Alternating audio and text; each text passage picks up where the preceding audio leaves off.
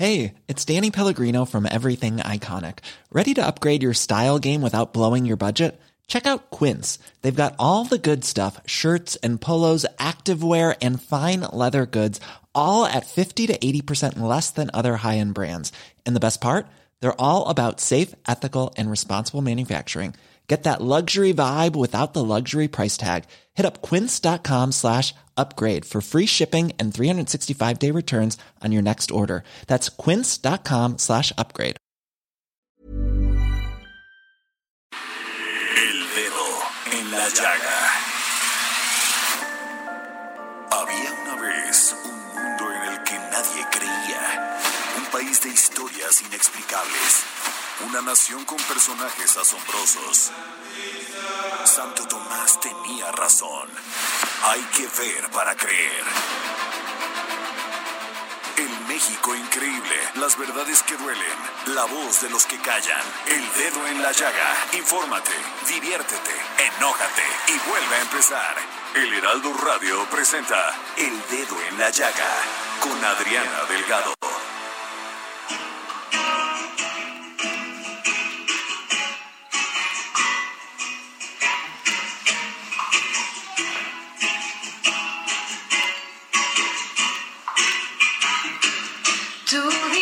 Dices que soy imposible de descifrar, callada, reservada y temperamental,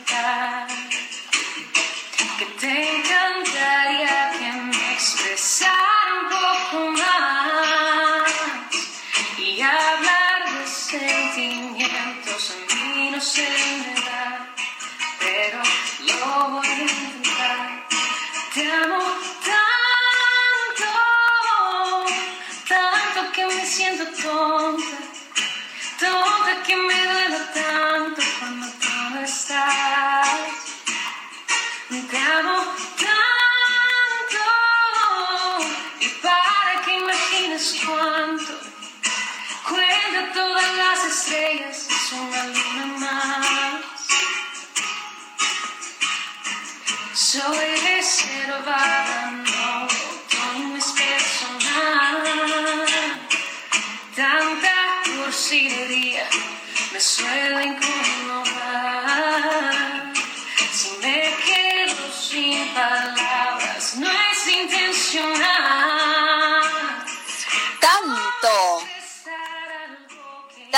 estamos escuchando esta bellísima canción en la voz de Jaycee y Joy, que realizaron un concierto acústico desde la comodidad de su casa para podernos traer algo de entretenimiento y ánimo a las personas que, bueno, estamos en nuestra casa con mucha responsabilidad ante esta pandemia del coronavirus.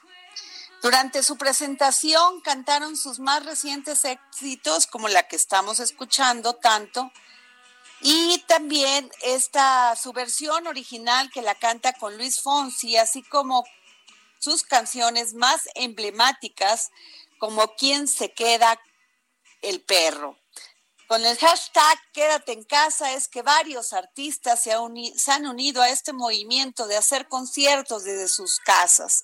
Cantantes nacionales como internacionales aportan su granito de arena a esta cuarentena haciendo estos conciertos para sus fans. Muy buenas tardes, Jorge Sandoval. Adriana Delgado, con el gusto de saludarte en esta tarde de martes 14 de abril. Gracias a Dios, Jorge. Otro día más, otro día más. Eh, y como siempre lo digo, muchísimas gracias a usted que nos, pues si nos sintoniza, que nos está escuchando en su coche, en su casa. Pero lo más importante es que nos permita entrar en su corazón. Se lo agradezco desde el corazón, desde el alma. Tú también, Jorge. Por supuesto, y aprovechamos para saludar a todos nuestros amigos que nos están escuchando en el Estado de México, en Morelos, en Tlaxcala, en Querétaro, en Guerrero, en Puebla, en Hidalgo, por supuesto a los que nos escuchan aquí en la Ciudad de México, que transmitimos por el 98.5 de su FM, a los amigos de Guadalajara, de Nuevo Laredo, de Tampico, de Tijuana, de Villahermosa, de Acapulco, y a todos nuestros paisanos y a la gente de habla hispana que está allá en los Estados Unidos, que nos escuchan a través de la 91.7 de FM HD en McAllen y en Bronzeville. Así es, Jorge. ¿Cuál es mi tweet y nuestro WhatsApp y todo, por favor? Y mandémosle un beso, o sea, enorme a Bernardo Noval que nos está escuchando en este momento aquí en el dedo a la llaga. Si me permites, yo prefiero un abrazo nada más. ok.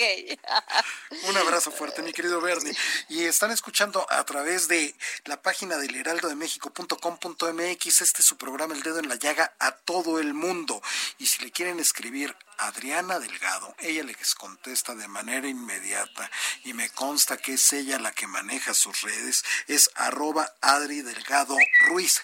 Y también si le quieren escribir un WhatsApp, también puedes hacerlo a través del 55 25 44 33 34. Les repito, 55 25 44 33 34. Y hay que cuidarnos de los fake news, Adriana. Así es, Jorge. Fíjate que es por eso que el Heraldo pues tiene ya más de un mes con este micrositio especial donde encontrará usted toda la información que se genera al momento sobre el COVID-19. Además de que puede escuchar nuestro podcast sobre el tema especial coronavirus, el cual puede descargar en nuestras plataformas digitales del Heraldo de México. Y déjame decirte, Jorge, que tengo una amiga con la cual hablé en la mañana y me estaba comentando eh, de estas reacciones propias que se dan en la casa, a veces por la convivencia y bueno, pues de que todo el día, aunque estés viendo, este, te estés entreteniendo, muchos de, muchas de las personas están trabajando, pues siempre hay roces, siempre hay, pues empieza el diálogo, la comunicación y a veces pues no coincides con algo y bueno, se viene todo un debate, ¿no?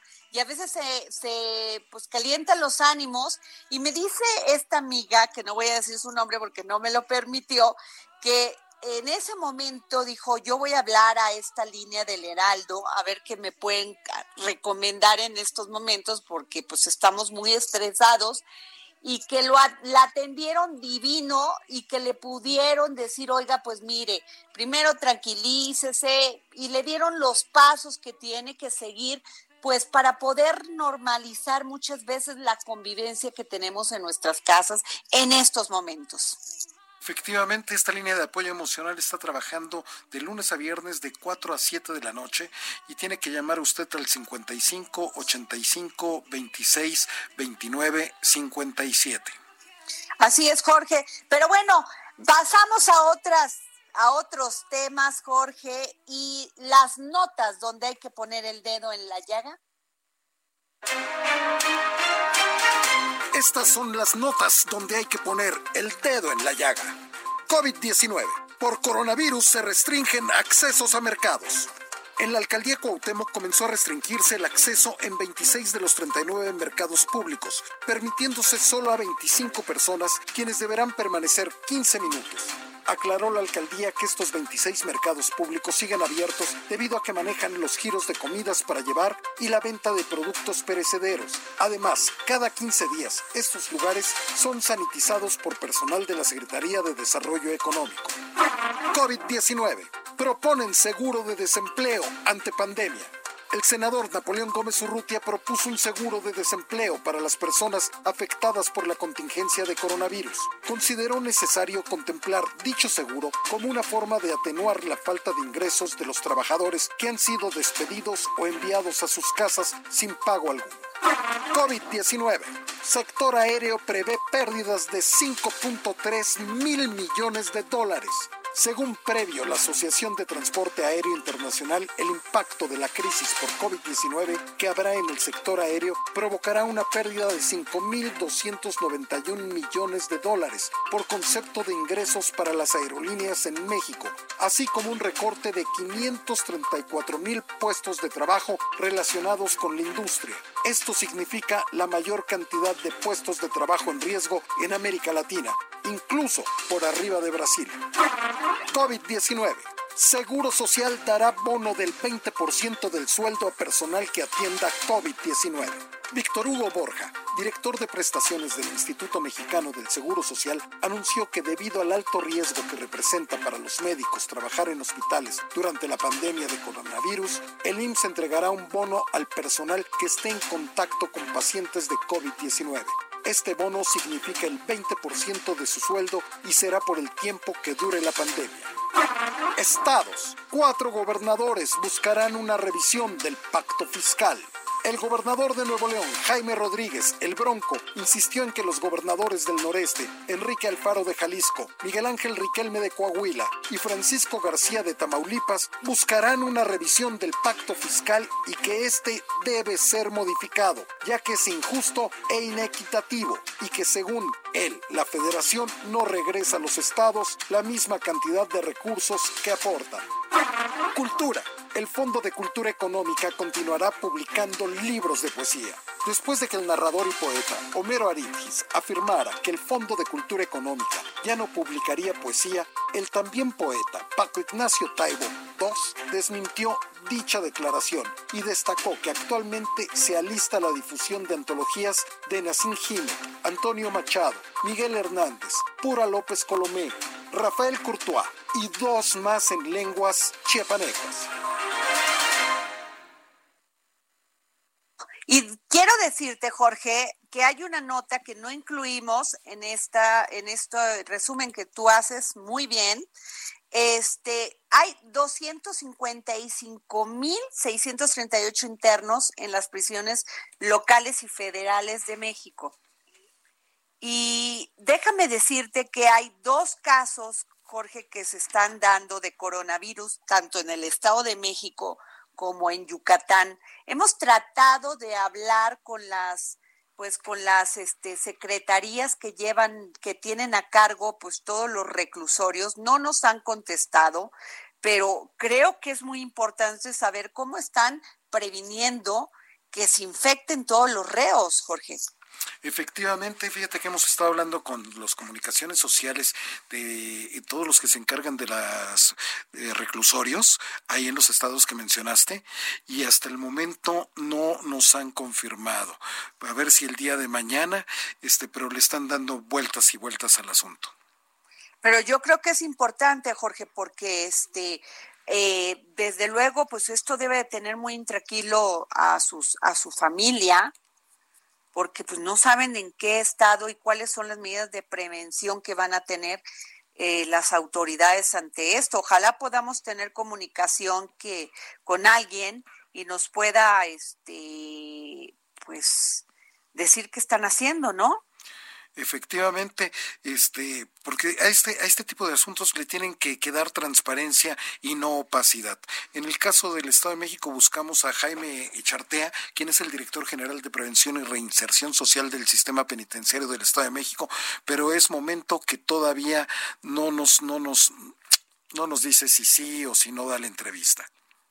Bueno, pues ojalá, o sea, que entiendan que no queremos su lucimiento, sino que queremos sencillamente tener la información adecuada para poder responder a todas aquellas familias que se preguntan que qué está pasando con sus parientes, que pues son reclusos, independientemente de que hayan cometido una falta a la sociedad, este, pues no debemos de quitar que son seres humanos.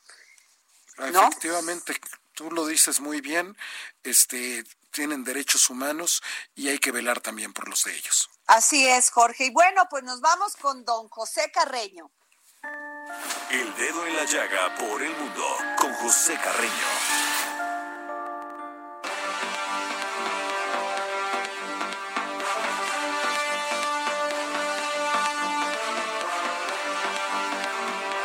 Querido maestro, ¿cómo está? Muy bien, ¿cómo está usted?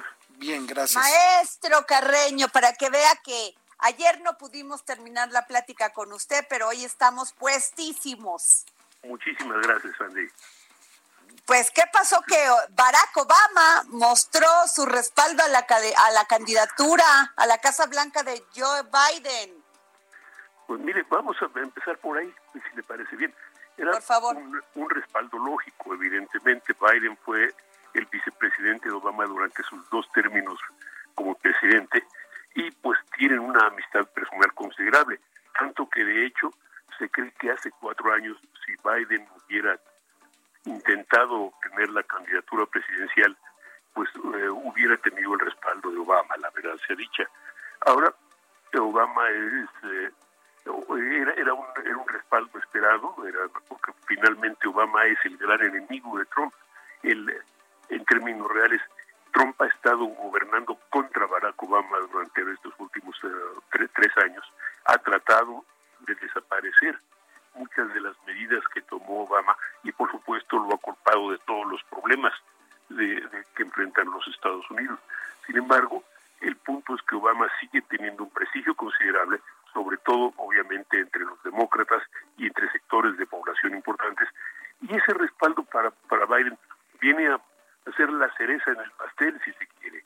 Ya en la Biden, si se acuerdan, en todavía en diciembre, enero de este año, parecía que estaba fuera de foco, parecía perdido, parecía pues uno más del montón, había decepción sobre su sobre su actuación entre el paquete, entre el bulto de candidatos demócratas que hace poco menos de un año, hace 10 meses, eran 25 o 26. Ya diciembre ya habían ya, ya quedaban seis de nota y para enero todavía había dudas sobre Biden. Sin embargo, eh, la, vamos a decirlo de esta forma, la amenaza de la candidatura izquierdista de, del senador Bernie Sanders llevó a que el centro demócrata se consolidara y se agrupara en torno a Biden. El resultado lo vimos a principios de marzo en los llamados supermartes, en toda una serie de elecciones primarias en las que Biden obtuvo una ventaja importante sobre, sobre, sobre, sobre, sobre Sanders y en ese sentido prácticamente orilló a Sanders a empezar a considerar la posibilidad de retirarse, no por gusto, sino por la presión que ejercían los demócratas por un lado y por la que él hace cuatro años pues le tocó ser uno de los culpables, a él se le atribuye el haber sido responsable de que Hillary Rodham Clinton no ganara la presidencia en el colegio electoral.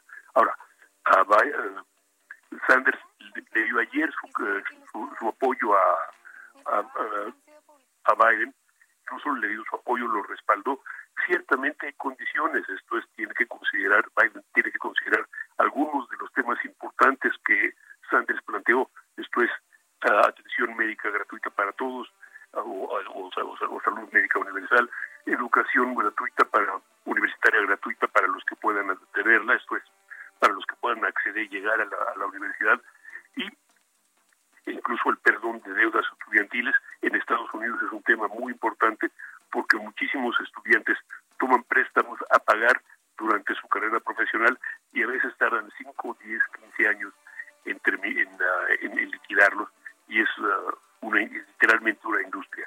Y obviamente todo esto es, un, es parte de tratar de presentar un frente unido del Partido Demócrata contra Donald Trump. El presidente Trump, por su parte, tiene una ventaja importante. Está apareciendo todos los días en los uh, briefings de la Casa Blanca eh, que hablan sobre el tema del pero tiene también una desventaja considerable.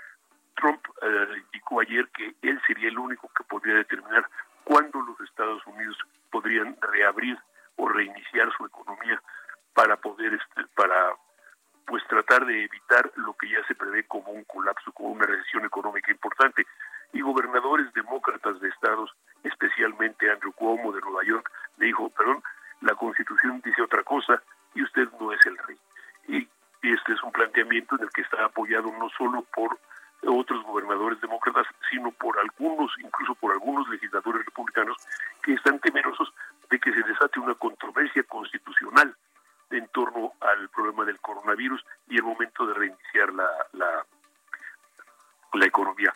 Entonces, tenemos un panorama bien complicado, sobre todo porque ya podemos hablar de que esta ya es, de alguna medida, la campaña presidencial tendiente a las elecciones de, de noviembre de, de este año. Es una campaña que va a ser muy ácida, muy crítica, muy fuerte. Me adelantaría incluso a decir que va a haber muchas, va a ser muy sucia porque por el tema de desinformación, fake news, etcétera, que van a salir necesariamente durante, durante todo ese tiempo y en la que el sistema político americano es francamente especialista, pero también va a ser por el contraste. De alguna manera Biden es, representa al centro izquierda de los Estados Unidos y Trump representa a la derecha de los Estados Unidos. Ideológicamente el choque es fuerte. a otro nivel, además, eh, eh, mientras eh, Trump va a mantener a su actual a su actual candidato presidencial, a su actual vicepresidente Mike Pence, el, el, ex vicepresidente Biden está a la búsqueda de una mujer para ser su vicepresidenta, una mujer que además necesariamente tendrá que ser 15 o 20 años más joven que él, porque la realidad es que Biden tiene 78 años y aunque en buen estado físico, pues francamente tiene pues levanta preocupación por su situación, igual que Donald Trump, aunque Trump tiene 72, 73 años ya, pero es, es un hombre obeso con una con costumbres muy poco sanas. Con lo cual tenemos la posibilidad de ver una elección en la que alguno de los el, el electo, digamos el electo, pudiera no llegar a terminar su periodo por cuestiones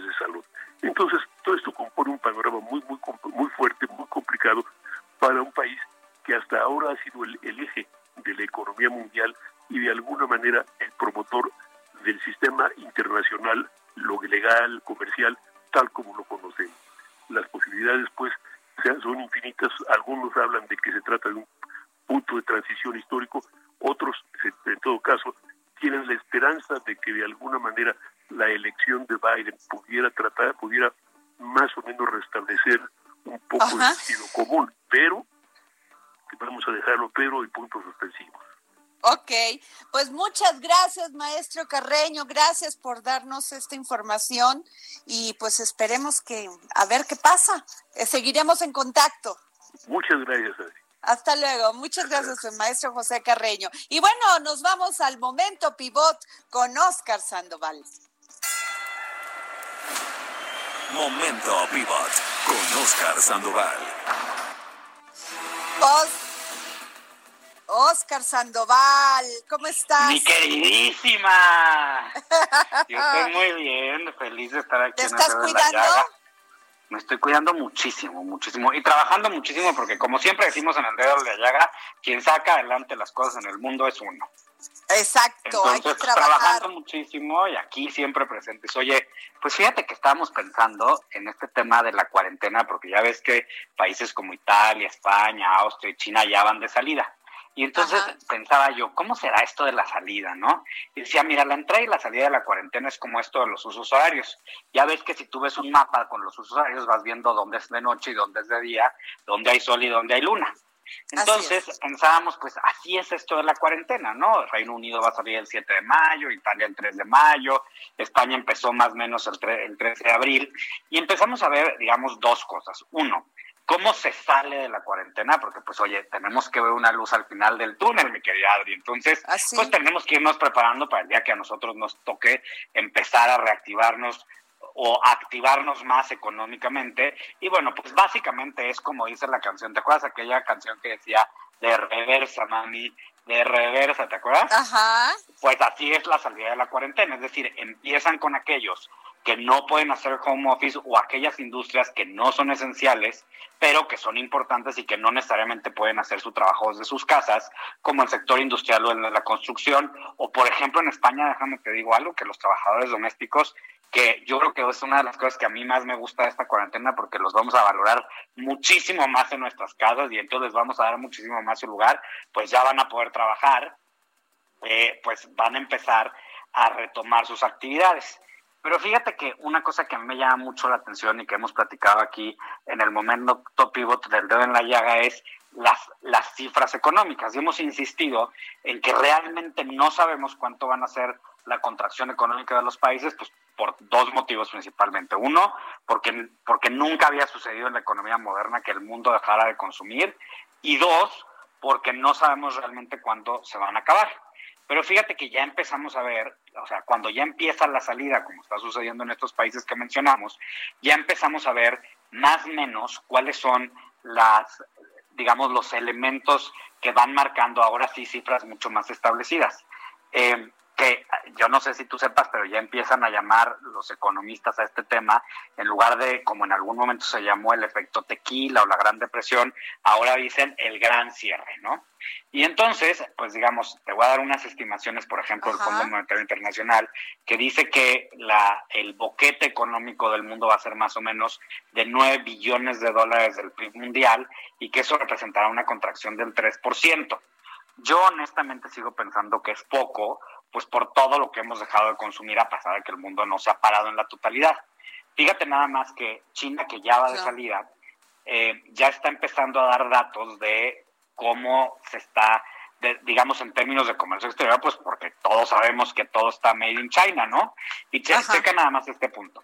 Eh, el comercio exterior, en términos generales, lo estiman en cifras preliminares en 6.4% de la caída entre año y año. Las exportaciones, una caída del 11.4% y solo con Estados Unidos. Y aquí hay que poner un paréntesis diciendo que pues veníamos de esta, entre comillas, guerra comercial, una caída del 18.3% por las negociaciones comerciales intensas. Entonces, ya empezamos a ver como con más claridad de qué tamaño es el boquete y más lo vamos a ver ahora que empiecen los países a salir y entonces vamos a poder tener un comparativo. Y todo esto lo decimos, mi Adri, porque luego este, las instituciones financieras y demás dan cifras que nos alarman muchísimo y que nos llevan a decisiones financieras muchas veces equivocadas por adelantarnos y no le damos tiempo a los procesos a que agarren su cauce, ¿no? Porque como estamos acostumbrados a que la información todo es a gorro, rapidito y una tras la otra, pues entonces también queremos que nos digan a qué vamos a salir cuando salgamos. Entonces, todavía falta mucho por ver y yo te voy a decir desde mi punto de vista, y sé que lo compartes perfectamente bien, a dónde voy a salir yo el día que salgamos de este, de este confinamiento. A trabajar y hacer lo más que pueda por mi país y por la economía de mi país, independientemente de que la caída sea del 8, del 6, del 5, sea similar a 1994, 1995, fenómeno que tenemos muy estudiado, mi Adria, y, aquel, en aquel documental del error que hicimos para Azteca Documentales. Eh, independientemente de la caída, hay que salir a impulsarlo, porque acuérdate que aquí tenemos siempre una regla. En la economía se aplican muchas reglas de la física. Entonces, lo que cae sube con la misma intensidad y con la misma fuerza. Si la caída está haciendo en un periodo muy corto, entonces tenemos los ciudadanos y las empresas, pequeñas, medianas, grandes, grandotas, caer, pues sí, ni modo, no hay de otra, ya vamos en la caída, pero subir en el mismo tiempo con más intensidad y con más fuerza, porque para abajo hay un límite, Madrid, pero para arriba no lo hay. Y yo creo que ahí es donde tenemos que concentrarnos los mexicanos y a nivel global. ¿Cómo ves? Ya, y además, bueno, también es muy importante la creatividad. He leído, fíjate que he escuchado a mucha gente que ha estado eh, pues posteando, escribiendo en las redes sobre eh, lo que esto significa, que estábamos ahí muy en nuestro status quo, sin nada que nos despertara, y que mucha gente está haciendo lo que tú dices, o sea, viendo el sentido positivo de todo esto que está pasando y decir, voy a, a volver a echar a andar mi imaginación, mi creatividad y desde donde estoy impulsar mi negocio, impulsar mi vida, impulsar quién soy. Y eso es Mira, vital. usa- vital, y usas un elemento importantísimo. Mira, ya estábamos sentados viendo a ver nada más qué nos decía nuestro celular. ¿Por qué no ahora salimos al mundo a ver qué le decimos nosotros al mundo a través, pues sí de los celulares, porque son importantísimos, y sí de todos los medios que tengamos, ¿no? Nosotros tenemos la fortuna de tener estos espacios, pero cada quien nos tenemos que construir el nuestro todos los días y salir a decir cosas nuevas, diferentes, es. a ver, fíjate, estaba yo pensando hace rato y nada más voy a hacer una adelantadita de lo que vamos a publicar el jueves en el Heraldo de México sobre las lecciones preliminares que a mí, a mis 40 años, me deja una crisis como esta. Y obviamente, Uy. pues pensando en positivo. Pues qué interesante, Oscar Sandoval. ¿Y usted qué opina, maestro Jorge Sandoval? Mi queridísimo Oscar, Pues aquí Lo- mi Primacho. macho de cariño. Oiga, lo encontré Primacho de cariño. dormido, lo encontré dormido, don Jorge Sandoval. es Tenía que a la familia representándolo. ¿No? estas cosas a de la ganar. edad, hombre. Oye, Oscar, pues muy bien, ya no tuvimos la opinión del maestro Sandoval porque se durmió, pero nos vamos a un, co- nos vamos a un corte y te vemos el próximo en el próximo momento Pivot. Y nos vamos a un Eso, corte. Yo soy Adriana Delgado y nos escucha usted aquí a través del Heraldo Radio, aquí en el dedo en la llaga. Nos vemos a un corte. Sigue a Adriana Delgado en su cuenta de Twitter. Arroba Adri Delgado Ruiz. Además, te invitamos a enviar tus opiniones y comentarios en texto o por mensaje de audio a través de WhatsApp al 55 2544 3334. Y si quieres escuchar El Dedo en la Llaga de El Heraldo Radio, en cualquier momento y donde quiera que te encuentres, descarga el podcast disponible en Spotify y iTunes. Sigue a Adriana Delgado en su cuenta de Twitter. Arroba Adri Delgado Ruiz. Además, te invitamos a enviar tus opiniones y comentarios en texto o por mensaje de audio a través de WhatsApp al 55 2544 3334. Y si quieres escuchar El Dedo en la Llaga de El Heraldo Radio, en cualquier momento y donde quiera que te encuentres, descarga el podcast disponible en Spotify y iTunes.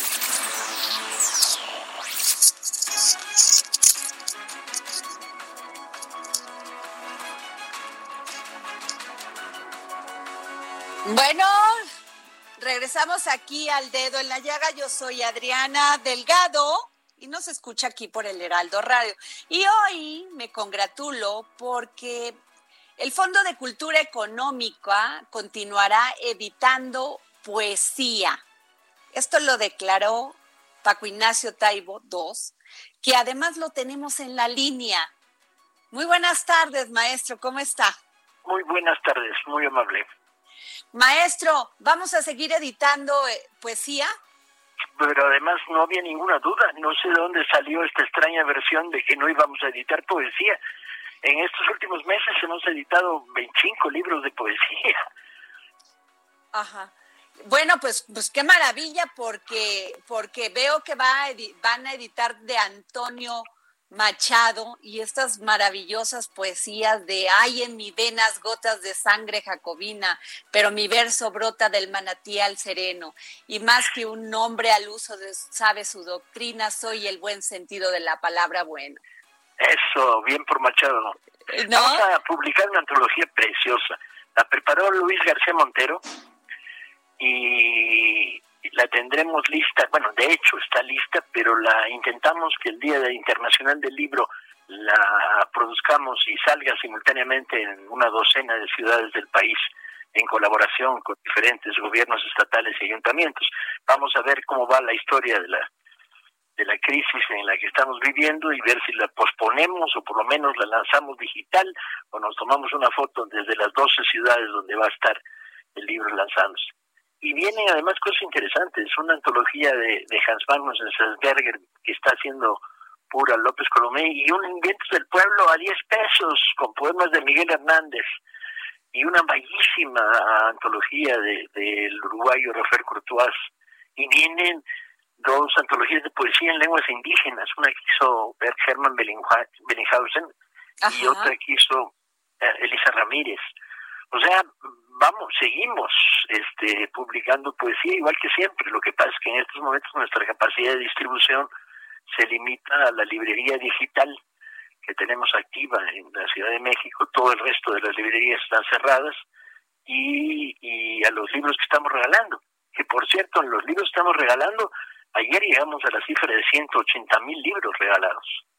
Sí, y eso le iba a preguntar, maestro, ¿cómo estaba haciendo frente el Fondo de Cultura Económica y Paco Ignacio Taibo este coronavirus, esta pandemia tan terrible que estamos sufriendo aquí en México? Intentamos en el arranque mantener las librerías activas, tuvimos que ir cerrando rápidamente y mandando al personal a sus casas. Quedaron abiertas las librerías digitales, este, que a través de la red entras a la página del fondo y ahí puedes comprar libros este, tanto en México como en Guatemala, como en Estados Unidos, en nuestra sucursal de San Diego, como en la sucursal de Madrid, la filial de Madrid. Y por otro lado, empezamos a poner libros gratis, a descarga gratuita. Y ahí es donde se produjo este fenómeno de, de los 180 mil descargas gratuitas que llevamos en tres semanas. Y con gran sorpresas. Por encima de todo y por delante va un libro infantil, el de Isol. Pero para mi sorpresa, uno de los libros que está entre los 10 más eh, recibidos, los que se anotaron para los que sacaron de la descarga gratuita, este, están los cuentos de Dostoyevsky. Ajá.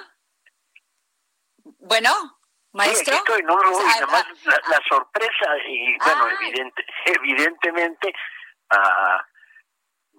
ah, hubo grandes descargas de libros de, la Borbolla, salieron muy bien las, las, los libros de periodismo de, de Larissa Reisner, pero es un poco el este fenómeno de 180 mil descargas en tres semanas, nunca se había producido algo así. Y hay uno, que hay uno que me encanta a mí, maestro, que viene mucho con todo esto que vivimos las mujeres el 8 y 9 de marzo que se llama Mujeres en las Tormentas. A, mí me parece un gran libro, el libro que hizo nuestro compañero ecuatoriano, la biografía de cuatro mujeres fascinantes. Y ahí está, para descarga gratis también. Así es. ¿Y, y, y qué me dice Paco Ignacio Taibo de esto que vivimos las mujeres el 8 y el 9 de marzo? Sobre este tema de la violencia, de la misoginia, de todo esto que pues es una realidad y que se sigue dando, maestro. Yo creo que fue un importantísimo salto adelante en la lucha contra el machismo. Esta sociedad tiene que enfrentar política, social y culturalmente la lucha contra el machismo. Y las movilizaciones del 8 y el 9 fueron un salto adelante. Bendito sea. Así es, maestro. Y bueno, y leyendo a Machado, maestro, eh, hay un, una carta de Antonio Machado de Prosas Dispersas de 1893 donde dice, no soy partidario del aristocratismo de la, de la cultura en el sentido de hacer de esto un privilegio de casta. La cultura debe ser para todos, debe llegar a todos, pero antes de propagarla será preciso hacerla no pretendemos que el vaso rebose antes de llenarse. La pedagogía de regadera quiebra indefectiblemente cuando la regadera está vacía. Sobre todo, no olvidemos que la cultura es intensidad, concentración, labor heroica y callada, pudor, recogimiento antes, muy antes que extensión y propaganda. ¿Sabes qué? En tiempos como estos me pone de buen humor oír a Machado. De veras te lo agradezco. ¿Qué tal, maestro? Frase, o sea, palabras y muy muy clara sobre cómo debemos de vivir la cultura y gracias al fondo pues este fondo de cultura económica tenemos todo esto que pues es importante en estos momentos leer maestro volver a, a nuestro espíritu de tomar conciencia de las cosas mira la lectura es balsámica juega un papel bien importante en en, en curar herida en, en abrirte puerta en permitir que tu cabeza viaje cuando tu cuerpo no puede viajar. Y eso se vuelve esencial para todos nosotros. Creo que el papel en estos momentos, el fondo, es dentro de las terribles limitaciones de, de nuestros encierros y afortunados los que nos podemos encerrar, porque mi angustia está por los que no se pueden encerrar por razones económicas. Pero la, la lectura está siendo una especie de bálsamo, de, de, elemento curativo, de elemento sanador de, de soledades y heridas. Ah, hay un poema de Machado que yo cito con frecuencia que dice, si vivir es bueno es mejor soñar, mejor que todo, madre, despertar. Mm, es bueno, Antonio Machado era bueno. Maestro, y, compartíamos vicios, éramos fumadores impenitentes los dos. Era famoso cuando estaba exilado en el, final, hacia el final de la guerra de España, daba clases y, se sacudía el cigarro hacia la espalda y entonces terminaba con todo el, saco roñoso que tenía en aquellos momentos lleno de ceniza. Era el placer de sus alumnos este, cepillarle el saco al final de las clases. Decían que hablaba en verso y vivía en poesía. Es posible, lo que sí está claro es que sus reflexiones, ¿no? Los, los diálogos con Mairena, este, son prosa poética de la mejor, de la mejor intensidad. Y, y pensando como poeta, tiene además la maravilla de la, de la sonoridad. Este, miren, miren nomás, tiene amor, rosa y ortiga, y cito de memoria, a ver si no se me va. Y la amapola y la espiga le brotan del mismo grano. Armenia, todo canta en pleno día, borra las formas del cero, torna a ver, brotando de su venero, las vivas aguas del ser. Ah, yo, yo he sido machadiano, machadista, machadólogo, desde mi, lo que llaman la tierna infancia, que es como los, la infancia de los 12 años. Y qué bueno ahora que sacamos esta antología, es francamente buena. Y el estudio de Luis García Montero, el gran poeta español de nuestro momento, este, le abre la puerta. Maestro, yo creo que sería muy buena idea que nos pudiera usted grabar videos presentando algunas poesías, libros. Sería muy agradable verlo, ¿eh? Con todo gusto. todo lo que pueda colaborar a... Eh, a este encierro que tenemos, pero pues que es necesario. Con todo gusto. Maestro, pues muchísimas gracias, muchísimas gracias por habernos tomado esta llamada para el dedo en la llaga. Ándele pues. Muchísimas gracias. Vamos a seguir publicando poesía. Nunca hemos dejado de publicarla, la estaremos publicando. Eso fue un fake news que se reventó alguien por ahí. Ah, bueno. Maestro, y la última pregunta. ¿Qué libro nos recomienda esta semana? ¿Qué libros les recomiendo esta semana? ¿Te podría decir cuál estoy leyendo? estoy leyendo, bueno, estoy leyendo dos al mismo tiempo y esto se está volviendo un horrible vicio. Estoy leyendo poesías de Nassim Hikmet, porque estamos preparando una gran antología, y por otro lado, uh, estoy leyendo un libro de George Gross, el pintor uh, alemán, okay. este, que se llama Sí menor y no mayor. Ok. Y Libros del Fondo cayó en mis manos y tuve que darle una relectura a la última, una, quizás el libro de, de, de Lilian Hellman. Ok. Bueno, pues ahí nos quedamos con estas Chale, recomendaciones. qué horror, estoy leyendo tres libros al mismo tiempo, qué horror. Muy bien, maestro, pero qué bueno. Ojalá nos pueda dar estos videos, porque sería muy importante que nos recomiende. No sabe cómo se lo agradecería. Desde luego, ponte de acuerdo con, con el coordinador de la dirección del fondo, que es Erra Castellanos, y a través de Erra o, de, o de nuestra jefa de comunicación, de Sandra Montoya, a través de ellos con gusto les grabo grabo videos leyendo. Muchísimas gracias, maestro. Gracias. ándale, pues. Hasta luego. Bueno, pues es así. ¿Qué tal? ¿Qué te pareció, Oscar, este Jorge Sandoval? Siempre es un agasajo escuchar al maestro Paco Ignacio Taibo II. Y bueno, una gran entrevista, esta conversación que tuviste con, con, con él. Sí, muy bien. Además, me encanta, o sea, me encanta la pasión con la que él describe su trabajo y que él no lo, no lo toma como trabajo, porque bien dicen que cuando tu trabajo lo disfrutas y lo gozas, pues no es trabajo, ¿no?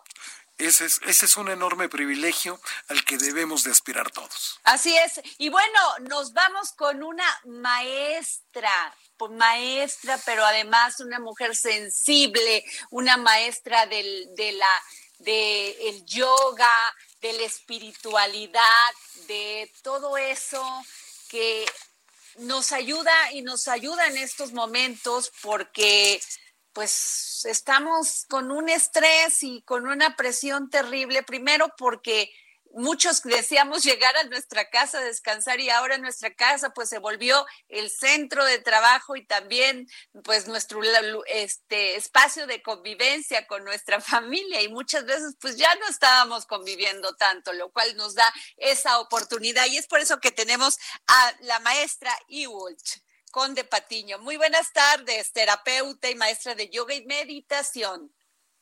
¿Qué tal, Adriana? Buenas tardes, un gusto saludarte. Buenas tardes, Jorge. ¿Cómo estás, Igual? ¿Cómo, ¿Cómo estás pasando todos estos días? Cuéntanos. Mira, yo creo que a través de estos años, pues vamos preparando el cuerpo a través del yoga, la meditación, la terapia eh, para estos momentos. Yo quiero compartir que realmente no ha sido un proceso tan difícil en mi caso, pero sigo atendiendo, por supuesto, vía internet a algunos de mis pacientes y dando clase de yoga restaurativa o yoga terapéutica y puedo notar esta falta de, de, control, ¿no? Para la respuesta del estrés. Oye, pero mucha gente, este, no sabemos meditar, es más, eh, nos paramos, nos ponemos dos minutos y ya decimos, ya, por favor. ¿Y sabes qué me, me recordó esto? La película de Comer, Rezar y Amar de Julia Roberts, que la estaba viendo el fin de semana. Y cuando ella llega a la India, pues dice, ojalá ya se acabe esta tortura de estar aquí tratando de meditar porque se me vienen mil pensamientos en un minuto. ¿Qué hacer? ¿Qué hacer? Eh, bueno, lo, primero es darnos cuenta, darnos cuenta qué está pasando. Hay una frase del maestro Feldenkrais, que es un físico este, israelí, que habla acerca y desarrolla un método de educación somática. Y él dice, no puedes hacer lo que quieres hasta que estás o sabes qué estás haciendo. Entonces, ¿qué está pasando en este momento? Nos estamos enfrentando a tú lo decías hace un momento, a la cotidianidad, a estar con personas con las que no solíamos tener eh, tanto contacto o comunicación dentro del hogar, estábamos acostumbrados a tener un ritmo acelerado. Entonces mi recomendación para todos aquellos que nos estén escuchando es solamente empezar a encontrar la manera de estar en silencio. Es decir, si son cinco minutos por la mañana, me levanto, me quedo observando, eh, respirando de una manera natural. No hay mucho que hacer, en realidad no hay mucho que hacer. Son demasiadas las escuelas, los linajes, las técnicas de meditación. Yo feliz de compartírselas. En este momento, para mí lo que está funcionando con la mayoría de los eh, practicantes de yoga terapéutica y los pacientes es simplemente empezar a observar la respiración, quedarnos un momento ahí y observar cómo vienen los pensamientos. Vienen por montones o vienen en pausa y observarlos, darles la bienvenida y permitir que se vayan. Entonces, esto es algo que se va a ir desarrollando con el tiempo, no va a suceder de la noche a la mañana y ahorita creo que pues lo que nos sobra a todos eh, en común es el tiempo. ¿Y cómo podríamos empezar esto? A ver, entonces en la mañana nos levantamos y nos quedamos en silencio en un lugar, en un lugar especial, apartado. Explícanos así, porque acuérdate que estamos rodeados de familias, unos hablan, otros eh, siempre hay actividad. ¿Qué podemos hacer? Podemos hacer lo que hacemos, por ejemplo, en nuestros trabajos, ¿no? Decir, este es mi espacio, lo voy a delimitar y eh, en, un horario que yo designe en acuerdo con los demás miembros de la familia, pues saber que ese espacio durante 10, 5, 20, 30 minutos o lo que queramos dedicarle a la meditación va a estar designado para ello. Eso es lo, lo primero que debemos hacer, es delimitar un espacio y eh, empezar a sentarnos de una manera cómoda, con la espalda recta, con la espalda suave, y empezar tal vez a contar de una a veinte respiraciones y volver a repetir cuantas veces sea necesario. Son técnicas muy, muy sencillas y también hay otra técnica que a mí me gusta enseñar cuando la gente empieza a meditar y es inhalo y exhalo por la nariz. Ese sería un ciclo hacerlo con múltiplos de siete. Me explico de la siguiente manera. Inhalo, exhalo Uno, inhalo, exhalo dos, inhalo, exhalo tres, así hasta siete. Cuando llegue a siete, me regreso a uno, continúo de 1 a 14, de 1 a 21 y múltiplos de 7. Si llego a perder la cuenta, regresar al 1. No sé si fui clara, pero este es un ejercicio muy, muy efectivo, que permite que la mente se enfoque. Y, y este, eh, mucha gente quiere practicar, practicar, empezar a practicar yoga. Eh, ¿Cómo lo deben de hacer? Porque una vez yo lo quise hacer sin una persona que me fuera guiando y terminé lastimada. ¿Qué podemos empezar a hacer? ¿Cómo lo podemos empezar? Claro, mi recomendación, Adriana, sería que tengamos en cuenta que nuestro mejor maestro es el cuerpo. Necesitamos en estos momentos bajar la frecuencia respiratoria. Es decir, si de 8 a 16 respiraciones por minuto es un, un, un estándar, un nivel normal en un adulto, entonces necesitamos entrar a prácticas que no nos hagan respirar más de 16 veces por minuto. Y eso es lo que está sucediendo. La gente está identificando hacer ejercicio con hacer yoga, con llevar un ritmo cardíaco muy acelerado y esto solamente produce unas grandes cantidades de hormonas del estrés. Y entonces es un ciclo que no termina. La recomendación sería tomar prácticas en un espacio eh, profesional, en un lugar que realmente estén eh, poniendo la intención de la práctica en la salud, en la conciencia del movimiento corporal. Ok. y, Sí, sí, perdón, perdón, te, interrumpí. Este, y, la pregunta que también te quiero hacer, Iwult, es, tú me decías que era muy importante alcanizar el, el cuerpo. ¿Cómo, ¿Cómo lo logramos? El cuerpo ya sabe qué es lo que tiene que hacer y cómo lo tiene que hacer. Es decir, a veces yo digo, ok, voy a empezar hoy mi rutina de yoga y veo que estoy saltando, me estoy cayendo, tropezando, estoy acelerando mi respiración y quiero continuar y quiero tener una idea fija en la cabeza de que algún día voy a mejorar. Eso es un error que nos lleva a la lesión. Sin embargo, escuchar al cuerpo, saber que si estoy parada en un tapete, estoy frente a una práctica de yoga donde la aceleración de la clase no es eh, la adecuada para mi cuerpo, entonces necesito bajar las revoluciones, empezó, eh, necesito empezar a observar mi cuerpo, qué es lo que me está diciendo mi cuerpo. Por esto, esto mi recomendación son técnicas somáticas, ¿no? Donde realmente estemos desarrollando una profunda conciencia acerca del cuerpo. Ok. Ok, y nos tenemos que ir, ya nos está picando aquí el botón Jorge Sandoval para irnos, pero te quiero pedir que por favor puedas estar con nosotros el viernes, si es posible, para que nos digas cómo alcanizar el cuerpo, qué tomar, qué nos hace daño, qué nos hace bien en estos momentos. y que estamos todas ¿Sí? recomendaciones. Muchísimas gracias, Adriana. Muchísimas eh, gracias.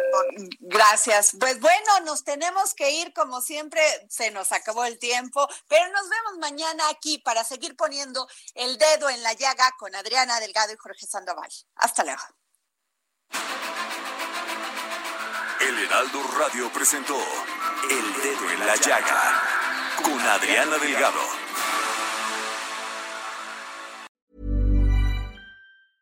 Planning for your next trip? Elevate your travel style with Quince. Quince has all the jet setting essentials you'll want for your next getaway, like European linen, premium luggage options, buttery soft Italian leather bags, and so much more. And is all priced at 50 to 80% less than similar brands. Plus, Quince only works with factories that use safe and ethical manufacturing practices. Pack your bags with high-quality essentials you'll be wearing for vacations to come with Quince. Go to quince.com/pack for free shipping and 365-day returns.